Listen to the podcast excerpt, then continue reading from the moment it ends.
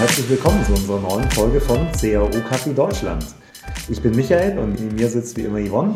Hi zusammen. Und wir haben heute einen sehr speziellen Gast aus Leipzig hier, einen absoluten Fachmann im Bereich E-Mail. Es freut mich, dass wir Jakob heute hier haben. Hallo Jakob. Hallo, danke für die Einladung. Ja, möchtest du dich kurz unseren Hörern vorstellen? Jo, äh, ich bin Jakob, ich habe die Agentur More Conversions äh, 2019 gegründet und wir betreuen einige der schnellst wachsenden deutschen äh, D2C-Brands, Snorks, Rosenthal, Athletic Greens, also irgendwie aus vielen verschiedenen Verticals alles dabei und betrachten uns mehr als CRM-Agency, sage ich mal. Also wir bauen ganze Bestandskundenmarketing-Systeme auf, ob es jetzt E-Mail ist, ob es jetzt WhatsApp oder Postkarten ist, bauen wir alles zu einem ganzheitlich, äh, zu einer ganzheitlichen Kommunikation auf für unsere Kunden. Genau. Wunderbar, sehr cool, ja. Möchtest ja. du mit den ersten Fragen loslegen? Ja, steigen wir mit der allerersten Frage ein. Äh, Jakob, wie trinkst du deinen Kaffee am liebsten? Kommt so ein bisschen drauf an, wie viel Zeit ich habe. Also manchmal klicke ich auf die Siebträger, dann vergesse ich die und dann trinke ich gar keinen Kaffee. Aber äh, wenn ich es schaffe, dann doppelten Espresso. Ganz simpel, schwarz, ohne Milch, ohne Zucker. Ich habe ein bisschen recherchiert über dich natürlich, ne? Und ich habe herausgefunden, du hast Wirtschaftsmathematik studiert. Wie kommt man von Wirtschaftsmathematik zum E-Mail? Boah, ich versuche es mal ganz kurz zu fassen. Also ich habe irgendwann 2011 angefangen, Wirtschaftsmathematik auf Diplom zu studieren. Habe das dann 20 17 abgebrochen, als mir nur noch die Diplomprüfung und die Diplomarbeit gefehlt hatte, weil ich damals schon als Freelancer bei Air Berlin bzw. Top Bonus gearbeitet habe und dort die Webseite quasi weiterentwickeln durfte. Und dann waren die Opportunity Costs irgendwann zu hoch, das Studium zu wenden, sodass ich dann einfach das nächste Projekt gemacht habe, das war dann Sky Deutschland und dann das nächste Projekt, das war dann Amway, das war ein großer Website-Relaunch mit mehrfach äh, zweistelligen Millionen Budget war dort anderthalb Jahre und habe dann mir überlegt, was willst du denn eigentlich machen? So, äh, ich glaube, so das Consulting-Leben mit Rumreisen und Hotel ist für eine Zeit lang ganz cool, aber wenn man es muss, wird es halt wiederum zu einem Zwang so. Und dann äh, habe ich über LinkedIn Johannes von Snox kennengelernt. Da war Snox noch ein bisschen kleiner, da war Johannes noch ein bisschen äh, kleiner als Personenmarke, sag ich mal, und äh, habe ihn einfach angeschrieben zum Thema was ich anders machen würde auf der Snox-Webseite. So. Und so sind wir ein bisschen ins Gespräch gekommen. Äh, vor allem über das Thema Datenanalyse haben wir uns in den nächsten Monaten dann unterhalten. Da war ich noch im Projekt. Und als dann das Projekt vorbei war, hat Johannes mich gefragt, ob ich nicht einfach äh, einen, Data Analytics Projekt quasi mit Snox zusammen machen will.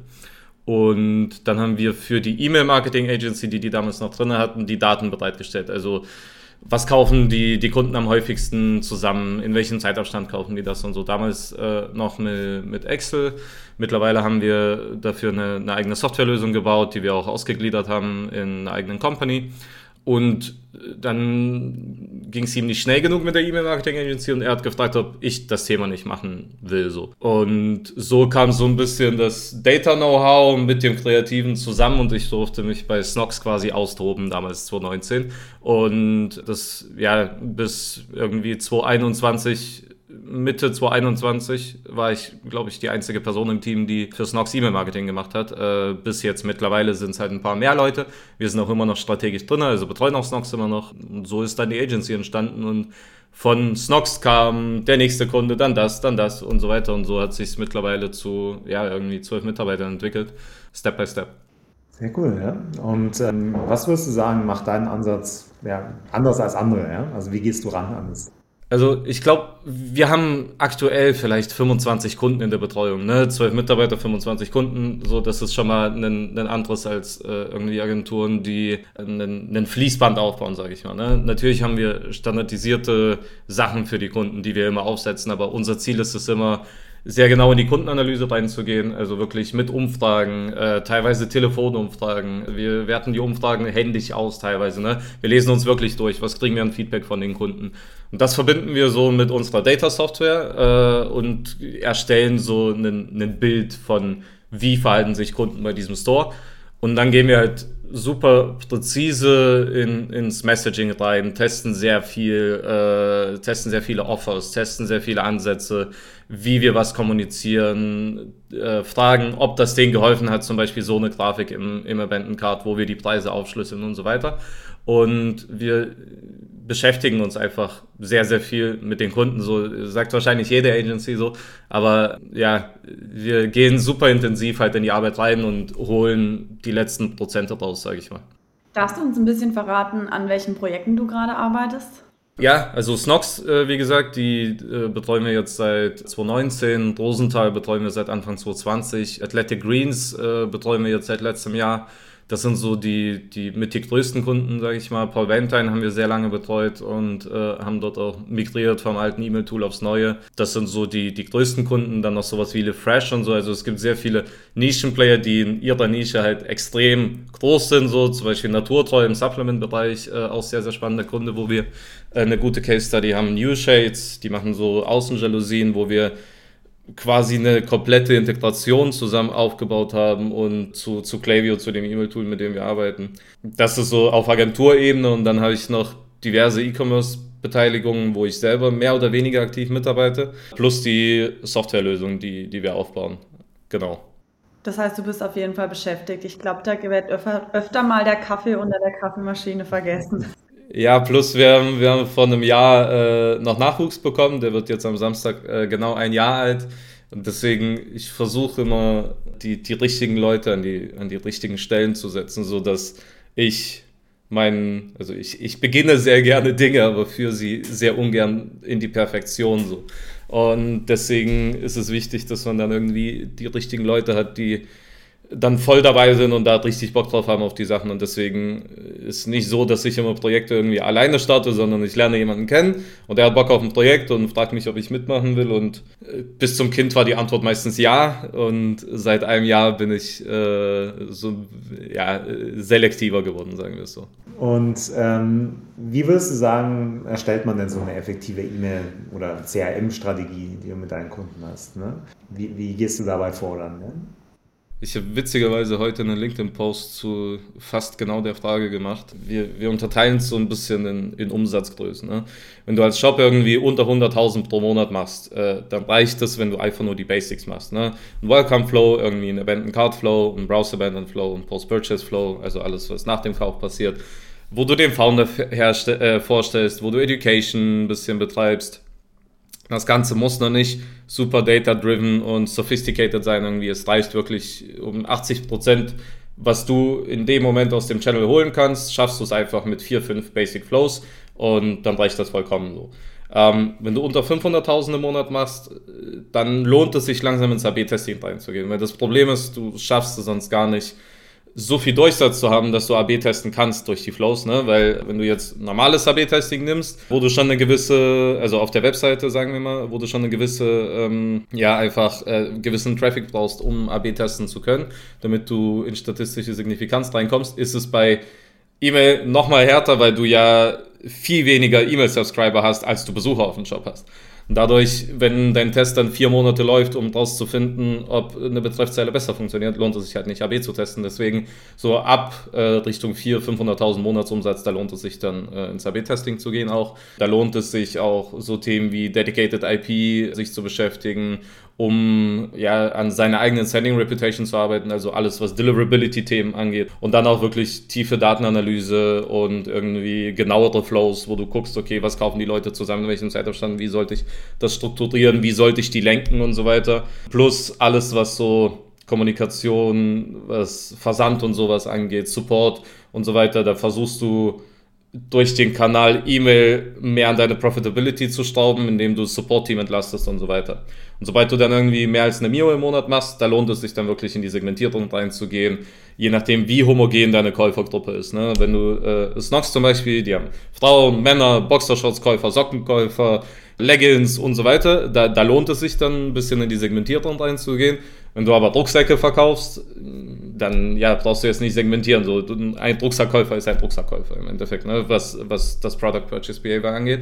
Aber dann lohnt es sich, langsam in weitere Kanäle zu investieren. Zum Beispiel WhatsApp, Charles oder My Postcard arbeiten wir sehr eng zusammen im Thema ähm, Postkartenmailing automatisiert aus dem äh, E-Mail-Tool heraus, so dass du zum Beispiel, du kriegst eine E-Mail mit einem Winback, hast die nicht gelesen, äh, bist allgemein kein guter E-Mail-Leser, so, dann kriegst du halt eine Postkarte. Solche Geschichten, genau. Und in, welcher Größenordnung sind wir denn da verteilermäßig etwa unterwegs? Also wenn du sagst so 500.000 Umsatz pro Monat, was sind da so normale Verteilergrößen? Ja, ich würde es gar nicht so sehr nach Verteiler sehen. Es kommt so ein bisschen drauf an, wie, wie deine AOVs und so sind, weil wir haben jetzt einen Kunden, der hat einen, ich sag mal im Vergleich zu seinem Umsatz, also die äh, gehen auf Nine-Figure-Brand dieses Jahr und deren Verteiler hat nicht mal 100.000 so, während äh, ein Verteiler von einem Snox sicherlich im siebenstelligen Bereich liegt so. Deswegen ist viele Sachen sind ja auch Pre-Purchase zum Beispiel, da, wo du als E-Mail das Thema hast, wie löse ich Einwände, die die Kunden haben können? Wie stelle ich die Brand vor? Wie differenziere ich mich von einem Amazon oder von einem Mitbewerber oder so, ne? So diese Thematiken, alles, was du pre-purchase, ist ja verteilerunabhängig. Das ist eher Traffic-abhängig, so. Ähm, deswegen Verteilergrößen sind relativ unterschiedlich, aber ich sag mal, immer ein sechsstelliger Verteiler eigentlich so. Wenn du in der Größe ab 500.000 pro Monat mitschwimmst, dann äh, ist es schon sicherlich in die Richtung, ja. Und ab wann würdest du mit E-Mail-Marketing starten? Also, wenn du jetzt so ein Job bist, neu loslegst, ne, ab wann würdest du dich persönlich dann mit E-Mail-Marketing beschäftigen?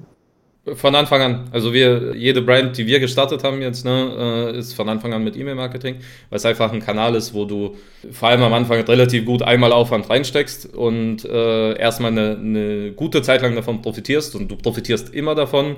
Äh, nur dann lohnt es sich irgendwann, also die, die Opportunity Costs werden zu hoch, es nicht intensiver zu machen, wenn du über 100.000 Euro im Monat bist. Aber äh, ansonsten setzen wir das für die eigenen Projekte immer von Anfang an auf.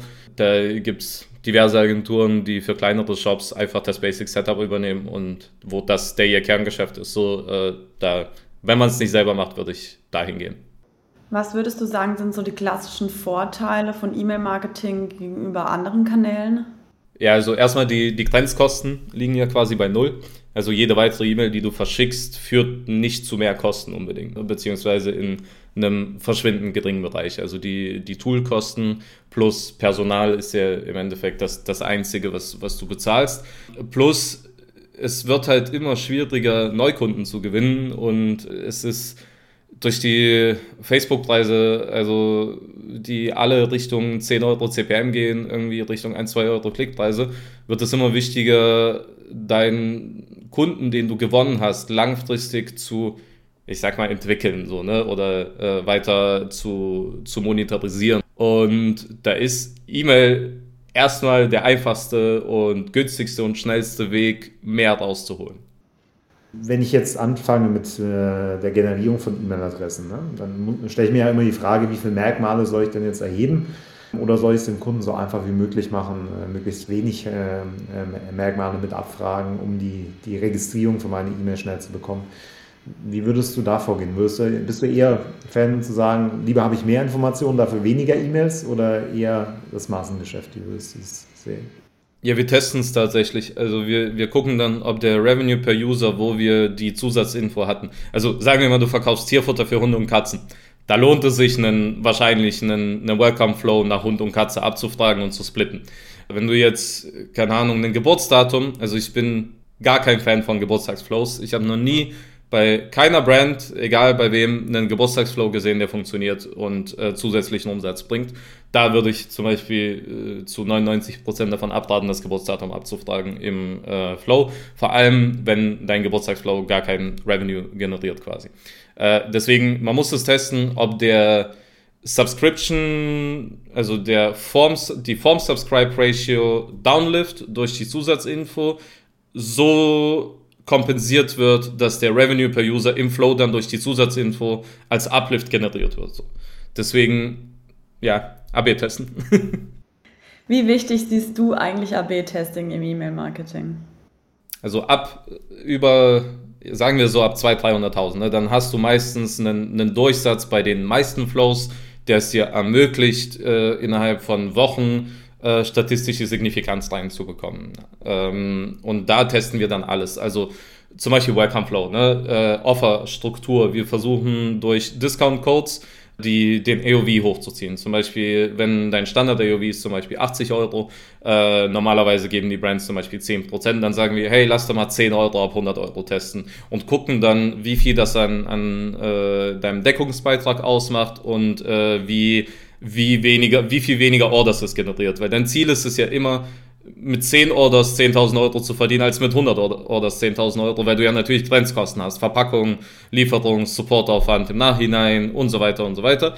Und deswegen versuchen wir dann den, den AOV einfach durch Mindestbestellwerte zum Beispiel hochzuziehen. Das ist so einer der, ja, der, der klassischen Tests. Ansonsten äh, Betreffzeilen testen wir relativ selten, muss ich sagen, weil du hast dann dort 48%, dort 49% Öffnungsrate. Das nimmt sich meist nicht viel, außer du übertreibst halt richtig in der, in der Message sozusagen. Ne? Ähm, und dann musst du halt gucken, ob du Diskrepanz zwischen Betreffzeile und E-Mail selber hast. Also wenn du in eine Betreffzeile streichst, bis zu 50% Discount und dann hast du äh, ein Produkt, wo zwei on Stock sind, wo du 50% Discount gibst, wird es problematisch mit dem, mit dem Trust von, von äh, deiner Community sozusagen. Deswegen Betreffzeilen testen wir relativ selten. Wir testen Timings sehr oft, wir testen Aufbau der Mail mit Creative, ohne Creative, äh, Standard, Raw HTML-E-Mail zum Beispiel, ne, die aussieht wie, als wenn die vom Founder persönlich geschrieben wäre, äh, versus designte E-Mail, solche Geschichten. Ähm, Offers ganz viel, äh, wie, wir, wie wir es strukturieren, wie wir Produkte bundeln zum Beispiel und so weiter, sowas testen wir super viel, ja. Okay, interessanter Punkt. Du hast gerade gesagt, eine E-Mail mit eben Grafiken versus eine, die aussieht, äh, als würde sie vom Founder kommen. Welche funktioniert besser? Kommt drauf an, an welcher Stelle, ne? Ähm, aber so im, im Abandoned Card zum Beispiel, also abgebrochener Warenkorb-Flow, äh, da, da funktioniert die vom Founder tatsächlich oft ziemlich gut. Es kommt darauf an, auch wie groß deine Brand ist. Ne? Wenn du jetzt Adidas bist und eine E-Mail verschickst, äh, hier, ich bin der Founder, so, das wird dir keiner abkaufen. Ähm, das ist halt so die Thematik. Es muss zur Brand, zum Timing und zum Gesamtauftritt der, der Brand passen. Und deswegen ist es halt wichtig, dass wir uns auch mit den Brands beschäftigen und bei ganz vielen unserer Kunden sind wir auch selber Nutzer tatsächlich. Das ist halt auch ein Vorteil, dass wir ja quasi uns ich sag mal, so ein bisschen aussuchen können, mit wem wir arbeiten und äh, halt wirklich mit Brands arbeiten, auf die wir auch Bock haben. Und wenn du jetzt gerade ansprichst Timing, wenn ich jetzt B2C überlege, ist es dann tatsächlich besser, wenn man beispielsweise nach dem Feierabend die Mails verschickt oder eher am Wochenende im Gegensatz jetzt morgens um 8? Kommt auch so ein bisschen drauf an, wie, also ich verschicke gerne früh, weil dann kommen die Leute auf Arbeit, äh, lesen erstmal ihre E-Mails, gucken so ein bisschen durch, bis man dann so in den Tag rein startet. Was man auch nicht vergessen darf, ist äh, das Thema Deliverability. Ne? Wenn ich eine E-Mail um neun verschicke, heißt nicht, dass die um neun beim User ankommt. Verschiedene E-Mail-Provider drosseln Volumen nach Sending-IP auf teilweise 24 Stunden auf. Teilweise machen sie einen Cut bei äh, 5000 Received E-Mails und dann kommt nichts mehr an und so. Es kommt auch so ein bisschen auf die Sending Reputation an. Das ist das, wo wir uns äh, in den letzten Wochen und Monaten sehr intensiv mit beschäftigen. Alles, was Thema Zustellbarkeit der E-Mails angeht, weil da auch noch äh, gute Hebel drin liegen. Deswegen, Timing muss man testen. So, ne? Ganz oft äh, ist es so, zum Beispiel in einer Abandoned Card funktioniert erfahrungsgemäß nach 20 Minuten die erste E-Mail besser als nach 6 Stunden. So. Und da hatten wir auch einen AB-Test zum Beispiel bei, bei einem Kunden in den USA. Das hat einfach pro Monat einen Uplift von 45.000 Euro gebracht oder Dollar in dem Fall. Einfach nur ein ganz kleiner Tweak. So. Weil der häufigste Warenkorbabbruchgrund, wenn du meine Umfrage machst bei Warenkorbabbrechern, ist, oh, ja, hab's verpeilt, vergessen, Tab äh, geschlossen, dies, das. So. Und deswegen so ein kleiner Reminder nach 20 Minuten äh, ist so das erste Thema. Das zweite ist dann, okay, Jetzt geht es wirklich meist um Einwände. Also wenn sie nicht innerhalb von 24 Stunden gekauft haben, geht es wirklich meist um Einwände. Versucht man die Einwände zu bekämpfen. Und im dritten Step gibt man dann den Discount, weil dann ist Preis wahrscheinlich das wahrscheinlichste Thema. So. Und je nach Kundengröße, also je nach äh, Basket Size, lohnt es sich dann auch, dort noch weiterzumachen. Ne? Entweder den Telefonberatung anzubieten und so weiter. Also wenn du äh, Sofas verkaufst, dann, dann lohnt es sich oft einfach Support anzubieten. Und wenn dann irgendwie einer von 100 Kunden sich meldet und dann für 2000 Euro kauft, dann hat es sich schon gelohnt. Und wie gehst du mit dem Thema Personalisierung in den Mails? Spielt das für euch eine Rolle oder wie macht ihr es? Ist auch wieder kundenabhängig, ne? Äh, also so Name und so, äh, diese Basics, die man irgendwie vor fünf Jahren als ja, groß gehypt hat, als man irgendwie Variablen verwenden konnte äh, in E-Mails. Da, das ist schon ganz nett. Ähm, wir bauen teilweise so länderspezifische Personalisierung ein, ne? also alles, was äh, dann Schweiz angeht, wo die Ansprache dann anders ist und so weiter. Ansonsten natürlich personalisierte Produktempfehlungen und sowas. Ähm, wir haben mit, mit, mit einer Brand gearbeitet, die die, also mit den Staffo, die machen Personalvermittlung. Und da haben wir ein System aufgebaut, wo quasi in jedem Profil werden die Jobs hinterlegt, die für den User sind. Und der User kann dann aber äh, hat dann drei Buttons noch zur Auswahl und kann sagen, ey, mich interessieren nur Remote-Jobs oder ey, ich will die Jobs mit dem höchsten Gehalt oder ich will Jobs, die wirklich zu 90% zu mir passen bei den Anforderungen. Und so kann er quasi selber durch bidirektionale Kommunikation sein Feed, sage ich mal, also die nächste E-Mail mitbestimmen. Ne? Und so hat äh, jeder eine personalisierte E-Mail mit seinem persönlichen Ansprechpartner und so weiter. Es kommt so ein bisschen drauf an, wie viel Aufwand man betreiben will und muss. So. Ähm, bei Instafo macht es absolut Sinn, äh, einen persönlichen Ansprechpartner mit persönlicher äh, E-Mail und Telefonnummer darzustellen und den persönlichen Produktfeed. Bei einem Shop, der Rucksäcke verkauft jetzt zum Beispiel so, was willst du da personalisieren außer dem Vornamen oder so? Äh, geht halt nicht viel, beziehungsweise lohnt sich auch nicht. Würdest du auch sagen, es macht erst ab einer bestimmten Größe Sinn? Also ich meine, wenn ich jetzt nur zehn, also übertrieben jetzt zehn E-Mails verschicke ähm, und dann noch groß personalisiere, macht das Sinn? Ja, auch die Segmentierung macht keinen Sinn bei, bei kleinen Shops, ne? Weil du erstens hast du eine viel zu kleine Audience, um irgendwie daraus Schlüsse zu ziehen. Zweitens ist der Aufwand, den, den du betreibst, äh, ich sag mal, einen Riesenmonstrum an Flow aufzubauen, wo du super genau, äh, wenn ein User das gekauft hat, schicke ich dem diese Folge und so und da ändere ich das ab und so weiter. Und das ist ja auch ein Verwaltungsaufwand. Ne? Dann ändert sich ein Produktbild, plötzlich hat Klaviyo nicht mehr die aktuellsten Bilder und du musst durch zwölf E-Mails durchgehen, äh, die die Produkte anpassen oder dein, deine Adresse ändert sich und du musst äh, dein Impressum über. Das macht halt auch zu viel Aufwand, wenn du keine dedicated Person dafür hast. Und der Uplift, der ist halt in, sagen wir mal, es bringt 5% Uplift. Wenn dein E-Mail-Programm irgendwie 20 Millionen im Jahr macht, okay. Wenn dein E-Mail aber äh, irgendwie 15k im Jahr macht, dann lohnt es sich nicht. Ja. Und wenn wir jetzt auch gerade über Personalisierung oder B-Testing sprechen, brauche ich da bestimmte E-Mail-Tools, um das überhaupt umsetzen zu können? Also das Schöne bei Klaviyo, das Tool, mit dem wir so gut wie jeden Kunden betreuen, äh, beziehungsweise auch jeden Kunden umziehen darauf, weil wir es einfach sehr, sehr gut kennen, ist, dass es ein, in dem Bereich sehr viel mitgibt. Ne? Ähm, du hast äh, AB-Testing integriert, also das heißt, du kannst zwei Versionen von einer E-Mail anlegen und der sagt dir, wann es statistisch signifikant wird und so weiter. Ähm, viele Mittel lösen wir auch einfach per Excel. Also wenn wir Flows zum Beispiel miteinander vergleichen wollen und so weiter, dann bauen wir uns selber Excel oder wenn wir äh, eine Welcome-Offer gegeneinander vergleichen, da guckt man dann auch teilweise, du, du baust ja dann sowas wie Profit Margin und so von dem Kunden mit ein und so und das geht für uns tatsächlich mit Excel einfach am schnellsten. Ja.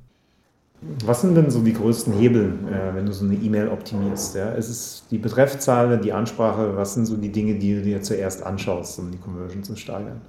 Also, wenn, wenn ich bei Kunden jetzt in einen Account reingehe, wo ich so, ich sag mal, vor einer Zusammenarbeit eine Due Diligence mache, ne, dann gucke ich, nehmen wir mal eine Welcome-E-Mail, dann gucke ich an, okay, wie, wie ist die Placed Order Rate zum Beispiel von dieser E-Mail? Ne? Liegt die so bei so vom Gefühl her unter 40 Prozent, dann sage ich, okay, da geht safe noch was. Dann, dann gehe ich rein und dann sehe ich meistens, wie viele Reibungspunkte hätte ich als User? Das ist so die, die erste Thematik, die ich mir anschaue. Ne? Dann Discount-Code irgendwo im, im Text versteckt, ne? So den, den müsste ich suchen. So. Und ich hatte mal äh, mit ich weiß gar nicht, welche Position er hatte damals, also CMO oder so von Mr. Specs geredet. Und er hat gesagt, wenn du es runterbrechen willst, hast du den Mathelehrer und den Porsche-Fahrer. Der Porsche-Fahrer, der skimmt über Seiten und der liest nicht wirklich so, der will einfach nur zu, zu irgendwo hinklicken und zu einem Ergebnis kommen und dann hast du den Mathelehrer, der wirklich alles ganz genau liest. Natürlich hast du irgendwie so zehn Stufen dazwischen, aber wenn du es so nimmst, versuche ich immer für beide irgendwie zu optimieren. Wir haben Text in E-Mail, wir haben einen, einen Founder, der irgendwie im Bild eine Sprechblase dort hat und so weiter, aber den Discount-Code, den erkennst du sofort und du weißt, wo du zu klicken hast. Ne? Zum Beispiel bauen wir dann den Link so, dass der Discount-Code automatisch angewendet wird. Ähm, wir schicken dich direkt in deinen Warenkorb zum Beispiel zurück beim, beim Eventenkarte und so weiter. Deswegen so die erste Frage, die ich mir stelle, okay, wo sind die Reibungspunkte für den Kunden? Wo habe ich eine Inconsistency zwischen Website-Offer Double Opt-in-E-Mail, Welcome-E-Mail, was wurde mir auf der Webseite versprochen und was bekomme ich durch diese E-Mail und wie schnell komme ich dahin. Ne? Und dann geht es natürlich auch auf die Webseite weiter. So, ich klicke dann drauf, gucke mir an, okay, du landest hier irgendwie, äh, du hast dich für das Produkt interessiert, landest aber auf einer Collection-Page oder landest auf der Startseite und so. Das sind alles Reibungspunkte, die dir überall einfach ein paar Prozente bringen. Und äh, die summieren sich natürlich auf und äh, so hast du dann äh, relativ gesehen irgendwie von 30% auf 40% gesteigert. Und das gibt dir einen Mehrumsatz von mehreren 10.000 Euro teilweise im Monat. Und das kannst du halt mit jeder E-Mail machen. So. Und wir haben, ich sag mal so, Design Standards, die wir, wie wir Gutscheincodes darstellen und so. Und meistens regeln wir das schon am Anfang der Zusammenarbeit, dass wir so ein Grundtemplate aufbauen, sage ich mal, wo wir, wie stellen wir Footer dar, wie stellen wir Gutscheincodes dar, wie stellen wir Reviews dar, wie stellen wir Trust-Elemente dar und so weiter, so dass wir dann äh, das auf Klaviyo aufbauen und dann so ein Grundrepertoire haben an äh, Elementen, die, die wir immer wieder verwenden. Und die haben wir dann teilweise dann schon bei 30 Kunden getestet und wissen, dass das wahrscheinlich am besten funktioniert. So.